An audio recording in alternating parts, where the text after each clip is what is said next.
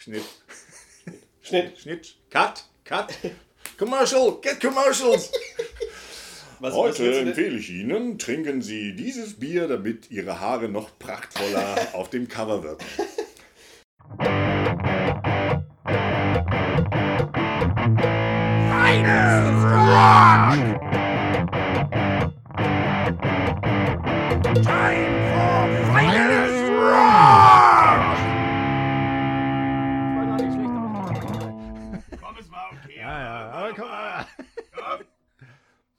Was ist denn heute die Idee, lieber Kali? Die Idee, lieber Axel, ist getreu dem Motto des Podcasts, versunkene Schätze und seltene Perlen zu heben, vorzustellen, darzubieten, zu erklären, aufzubereiten, äh, vorzustellen, des Hardrock und Heavy Metal fernab des Mainstream, also Sachen, Alben von Bands, die nicht jeder und jede kennen und kennt, sondern Ja, vielleicht eher unbekannt sind und Ja, ja. vorgestellt werden wollen, weil sie selten sind und weil wir sagen, ey, hör mal, das ist, das ist und so. Und so ziehen wir das aus unseren äh, fulminanten, fulminanten Plattensammlungen Ah. einzelne Alben heraus, um sie dann vorzustellen. Ist ein aber, bisschen. Aber ohne die Musik äh, Ja, gut, aber dafür verlinken wir das Genau, dann. wir in- verlinken die Genau, ne? Also ja. zum, zum Nachhören, aber natürlich ein bisschen neugierig machen. Aber um dein Gelaber mal auf den Punkt zu bringen, ist ein bisschen wie Kinderüberraschung. Also drei Sachen auf einmal. ja, So. es ist so. Ja, und Li- Literaturcafé sage ich deshalb, weil Kali, der Streber, hat sich ja optimal vorbereitet und hat also Dinge ausgedruckt und also hat nicht nur in so einer Plattensammlung und CD-Sammlung gekramt und die Sachen rausgeholt, sondern hat dann auch noch streberhaft ähm, irgendeine Suchmaschine seiner Wahl bedient und hat da also Texte hier liegen und Bier und, also, und CDs. Also ich komme da gar nicht mit und bin ganz erstaunt und bin, bin so ein bisschen darauf bedacht, dass ich mich irgendwie retten kann. Aber ich habe, glaube ich, die bessere Musik dafür dabei.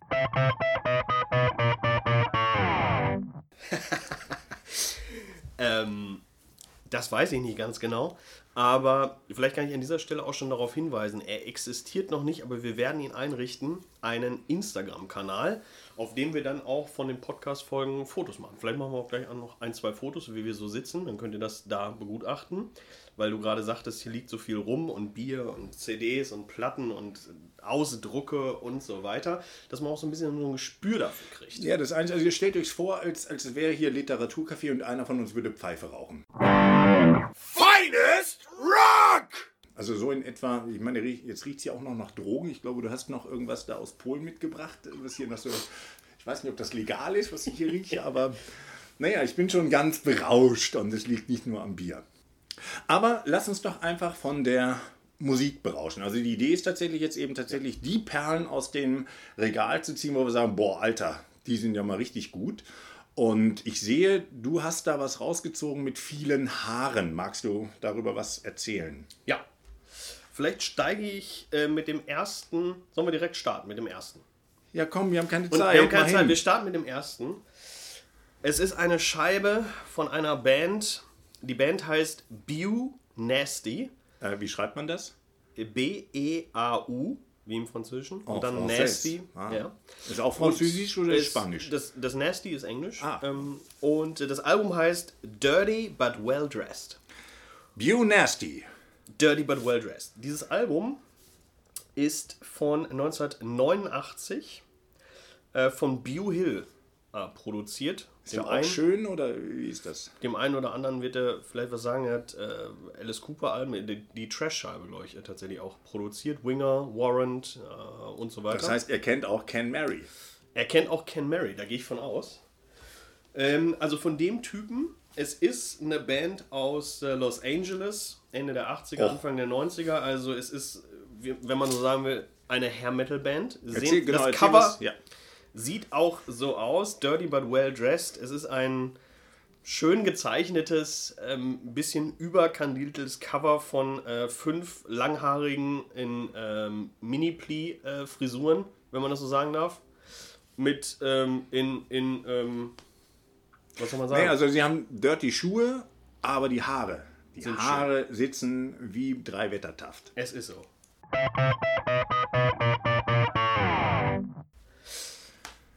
Und Das Album ist mir damals bei Wien, Plattenladen in Bielefeld, in die Hände gefallen und ich habe es gekauft wegen dem Cover.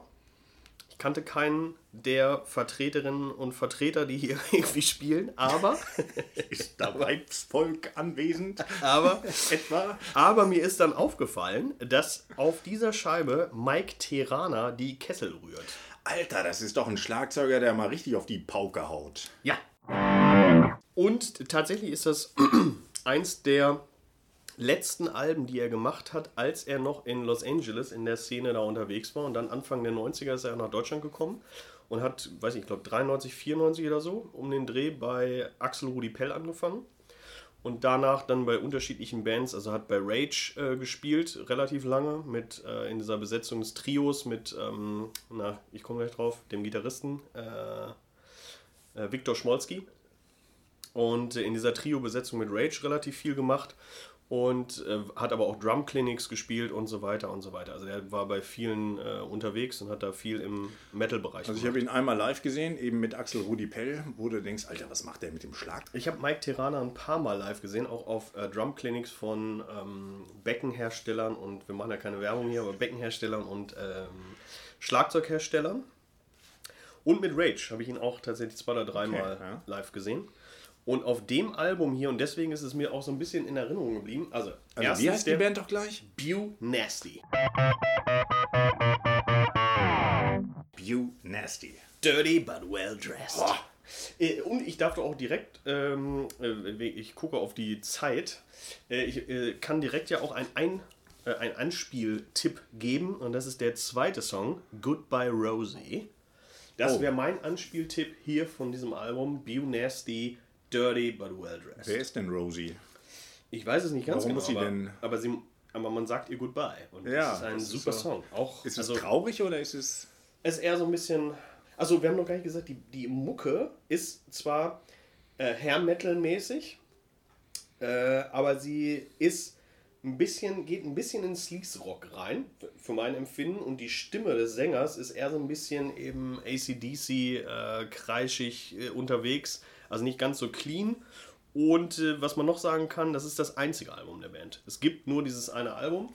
Ähm, und die, zum Beispiel der Sänger, ich habe nichts weiter über ihn irgendwie recherchieren können, wo und was er irgendwie gemacht hat. Also da äh, ver verlieren sich sozusagen auch die Spuren. Keine Ahnung. Aber ist auch ein Major-Release. Es ist ein Major Release, ja. Also, genau. Na gut, das war ja die Zeit Ende der 80er. Alles raus, was irgendwie Haare hat. Eben auf der Welle von, von Whitesnake so ein bisschen, um zu sagen, oh, da können wir aber mal ordentlich, ordentlich Kohle machen. Und ähm, alles, was eben ordentlich Haare hat, wurde ins Studio gepfercht und ähm, ab und an eben auch mit einem ähm, bekannten Produzenten. Und tatsächlich, mir sagt die Scheibe nichts, obwohl ich eigentlich aus dieser Phase eigentlich alles habe. Deshalb, also ich habe reingehört, ich finde es auch gut. Wie gesagt, die äh, weiterführenden Links in der Videobeschreibung ähm, findet ihr eben ein paar Möglichkeiten reinzuhören. Und ich sage, es lohnt sich. So, aber genug von Bew Nasty. Lieber Axel, du hast äh, auch in, deinem, in deiner fulminanten Plattensammlung gestöbert und hast eine Perle Ja. War ein herausgezogen. bisschen schwierig, ich musste mich bücken. Die war ziemlich weit unten und du weißt, in meinem Alter ist das nicht mehr so schön. Also, ich habe mitgebracht Iron Fortress. Und Iron Fortress ist eine Band ähm, aus Amerika. Und die habe ich gekauft auf einen meiner vielen. Das, äh, wir hatten ja in einer Folge auch das Thema, wo ich ja mal gearbeitet habe. Also wirklich, also um Geld wo du, eben wo du ohne- wirklich gearbeitet hast. ohne Clown und so ein Kram. Und im Mediamarkt Magdeburg habe ich sie gekauft. Und das war eben ja damals die Zeit, Ende der 90er, wo ich mit dem Mediamarkt-Truck unterwegs war und die ganzen Mediamärkte leer gekauft habe. Und das ist eine von den Scheiben, wo ich sagte, die lag da so rum. Ich dachte, das Cover, naja, also man konnte erkennen, es ist eine Metalband und hinten eben, sie ist tatsächlich von Hellion Records. Und Hellion ist ja eigentlich ein Plattenladen aus Itzehoe von dem ähm, Jürgen, wie heißt der, Jürgen Hegewald oder sowas. Und der hat tatsächlich eben diese CD rausgebracht und das ist ein Side-Projekt von irgendeiner Band, deren Namen ich vergessen habe mittlerweile, aber die Mitglieder sind alle hässlich. Und sag nochmal, gibt es mehrere Alben von dieser Band? Soweit ich weiß, nicht. Nur Ah. dieses einzige und das ist eben, weil es eben auf Hellion Records eben rauskam, extrem selten. Also wenn man mal guckt, also ich habe es jetzt gesehen, bei eBay wollte einer 120 Euro für haben, wo ich sage, ja, ist es wert. Weil dieses Album ist für mich der Inbegriff von Prog Rock. Das Ding fängt an, Piano, getragen und dann kommt da so ein Riff reingeflogen und dann kriege ich immer eine Gänsehaut. Denke so, Alter, boah, richtig schön getragener Prog Rock mit einer ziemlich sehr geilen Stimme, die optimal dazu passt. Eben keine, ja, keine, keine Überstimme, aber eben alles stimmig und passend. Und auch eine Produktion eher so extrem billig, aber passend dafür aufbereitet, wo man sagt, Mensch, Iron Fortress und diese Scheibe, man kann sie komplett durchhören. Trotzdem zwei Songs, die einfach extrem genial sind. Das ist eben der erste Song, ist Reach for the Future und äh, der vierte Song, Forces of Death. Oder einfach sagst, alter Schwede, da wird eben komprimiert das gebracht, wo ich sage, das ist US-amerikanischer Prog-Rock mit sehr geilen Riffs, wie es die Europäer nicht spielen können. Hättest du irgendeine Band, wo du sagen würdest, die ist, das geht so in die Richtung? Also irgendwas, wo man sagen würde, ah ja, okay, da habe ich eine Vorstellung, wo die Reise dahin geht?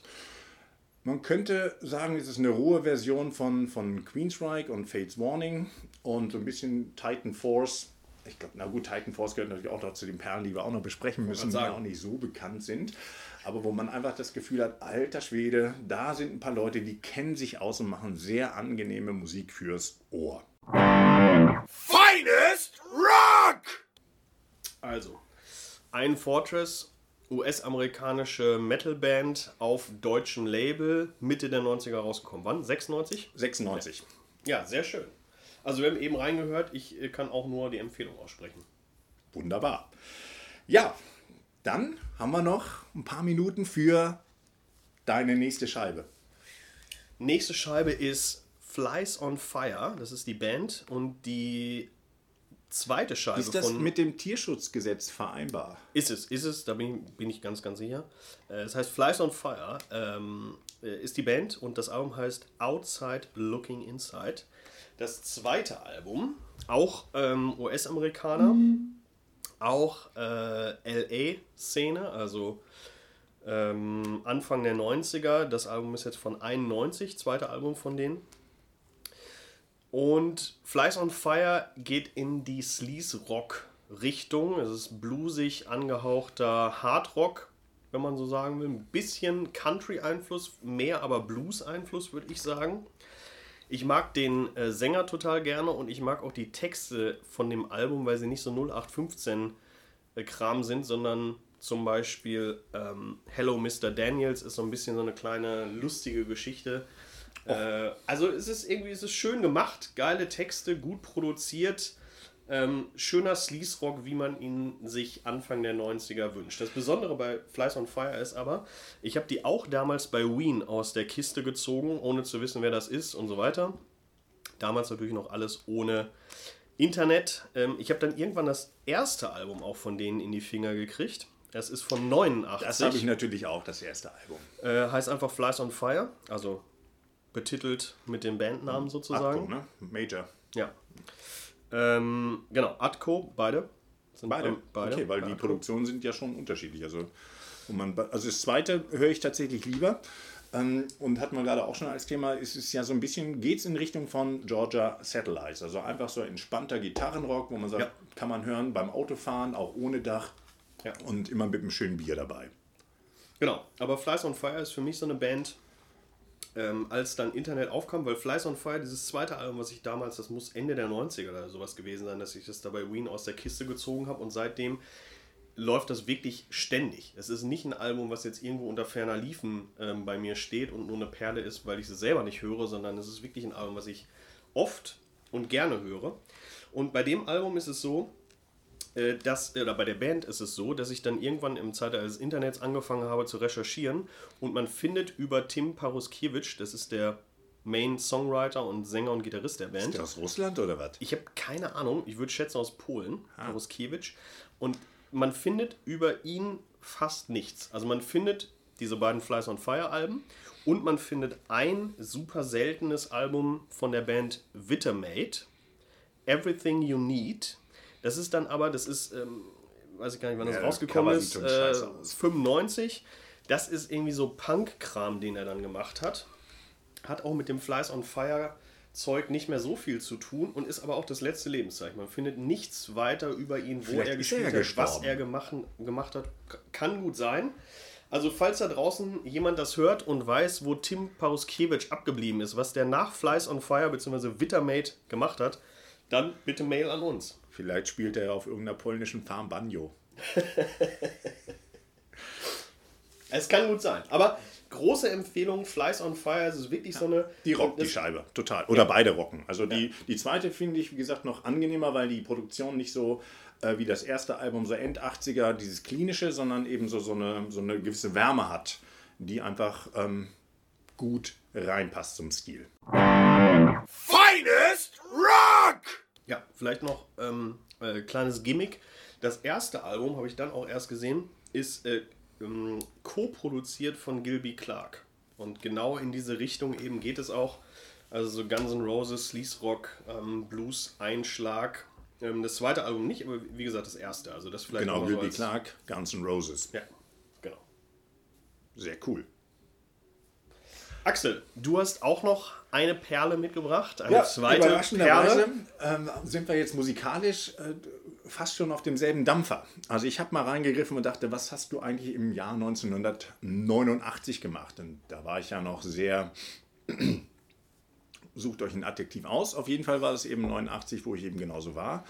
Und der Sommer wurde begleitet durch diese Scheibe. Sie ist erschienen 88 und ich habe sie 89 gekauft in der Musicbox in Hannover, die es damals gab. Eben irgendein so Laden, ich kann mich an den gar nicht mehr dran erinnern. Aber der muss gut gewesen sein, weil habe ich so einige Teile. Und damals eben für unter 20 Mark eine CD zu kaufen, das war schon eine sehr geile Sache. Und wie gesagt, musikalisch gehen wir in die Richtung. Kings of the Sun sind Australier, klingen aber weder wie ACDC noch Jimmy Barnes, sondern irgendwo ja in diese Richtung, wo man sagt, die machen einfach ihr stampfendes Blues-Rock-Projekt. Sag doch mal gerade einmal, das Album heißt so, wie die Band heißt. Genau, same, wie man sagen würde. Ne? Also Kings of the Sun. Und das Einzige, wo man wirklich schimpfen muss, das ist dieses lausige Cover. Die stehen da vor irgendeiner Höhle und gucken da hoch und denken sich, ja, was soll denn das? Also ich dachte, okay, ist das jetzt hier so eine Prog-Punk-Band oder sowas? Die gab es ja auch damals Ende der 80er, wo man sagt, oh, da musste man vorsichtig sein. Da konnte man sich schon arg vergreifen. Allerdings produziert ist eben äh, von Eddie Kramer, der also sehr, sehr viele gute Rockalben ähm, mit unter, seiner, unter seinen Reglern hatte. Und es ist eben BMG, also ein Major-Dingen.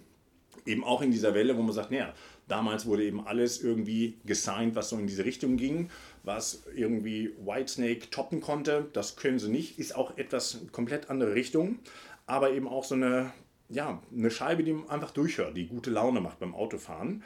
Und Anspieltipp wäre, wenn man ihn sagen muss, Black Leather, der Titel Nummer 3, der einfach von vorne bis hinten noch bessere Laune macht. Aber das, das Niveau von der Scheibe bleibt einfach, wo man sagt, jo, einfach mal reinhören, coole Sache. Ähm, ist, um es zu vervollständigen, bevor du halt fragst. Ja. Äh, es gab noch ein Nachfolgealbum ein paar Jahre später, wo ich sage, fand ich jetzt nicht so gelungen wie das erste Album. Das erste ist einfach frisch, sehr geil, guter Rock, passt zum Autofahren und wenn man ähm, ein Hähnchen isst oder Bier trinkt und so ein Kram, also Dann wo man sagt, gut rein. das ist ja immer die Frage, ne? du isst so ein Hähnchen, denkst, boah, was denn jetzt mal für Musik? Empfehlung wäre Kings of the Sun, Same, das Album von 1988, produziert von Eddie Kramer. Finest Rock! Sehr schön, Axel. Dann sind wir auch schon am Ende. Nochmal zusammenfassend gesagt, wir haben vier Perlen vorgestellt. Ich hätte nicht gedacht, dass wir vier schaffen. Eigentlich dachte ich, dass wir sechs schaffen, aber wir schaffen gerade vier. Ja, eigentlich genau. Man könnte zu jeder Scheibe noch viel, viel mehr sagen. Ja. Deshalb ist also die, ähm, mussten wir ein bisschen auf die Tube drücken, aber wie gesagt, die, wir verlinken ein paar Sachen, dass ihr euch einen Eindruck eben verschaffen könnt über die Alben und jedes Album lohnt sich. Ja. In diesem Sinne, Finest Rock! Die nächste Folge kommt und die wird super. Hört rein. Punkt. So.